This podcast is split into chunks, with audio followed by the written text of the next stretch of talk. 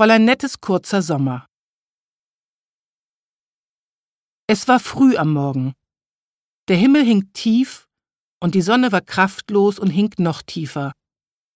Aus einem Buchenwald traten ein kleiner, grundhässlicher Mann namens Heinrich Straube und ein zartes, sehr blondes und etwas glotzäugiges Freifräulein. Bodennebel, dicht und grau wie die Wolken am Himmel, wandten sich um ihre Füße. In Fräulein Nettes Gürtel steckte ein leichter Berghammer.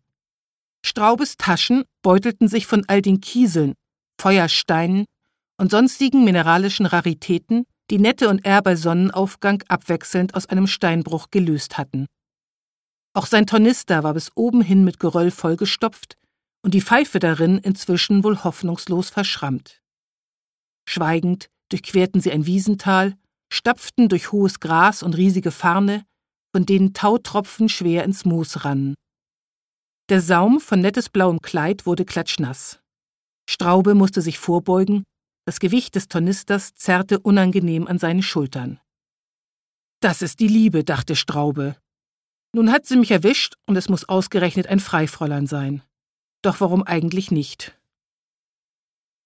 Man schrieb das Jahr 1819. Die Lebensverhältnisse änderten sich mit bis dahin ungekannter Geschwindigkeit. Dampfmaschinen pumpten, hämmerten und walzten in fast allen deutschen Kleinstaaten, und die ersten Spinngeräte produzierten mit rasendem Geklapper mehr Garn in einer einzigen Stunde, als zehn Spinnerinnen an einem Tag verdrehen konnten. Die Wirtschaft blühte, das Bürgertum war im Kommen. Nun zählte nicht mehr allein die Herkunft, sondern auch die Leistung. An der Universität drückte Straube neben Freiherren die Bank, ja seine Studentenbude hatte er mit August von Haxthausen geteilt. Wie hatte August es noch so ausdrucksvoll formuliert? Was schert es mich, in welchen Stand du hineingeboren bist, wenn nur der Adel der Gesinnung stimmt? Auch Augusts Eltern und seine zahlreichen Geschwister fanden nichts dabei, wenn er seine Freunde nach den Eigenschaften des Geistes und des Herzens wählte und die bürgerlichen Studienkollegen in den Ferien auf den Familiensitz mitbrachte. Wie ihresgleichen saßen Straube, die Grimms oder der miese Petrige Hassenflug mit an der Haxthausenschen Tafel und des Abends unterhielt man sich mit ausgesprochen bürgerlichen Zerstreuungen.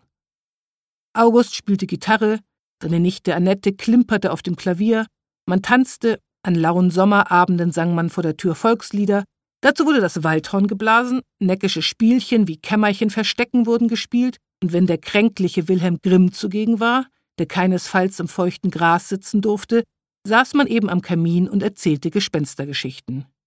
Der Adel richtete sich ein in bürgerlicher Beschaulichkeit. Und Straube?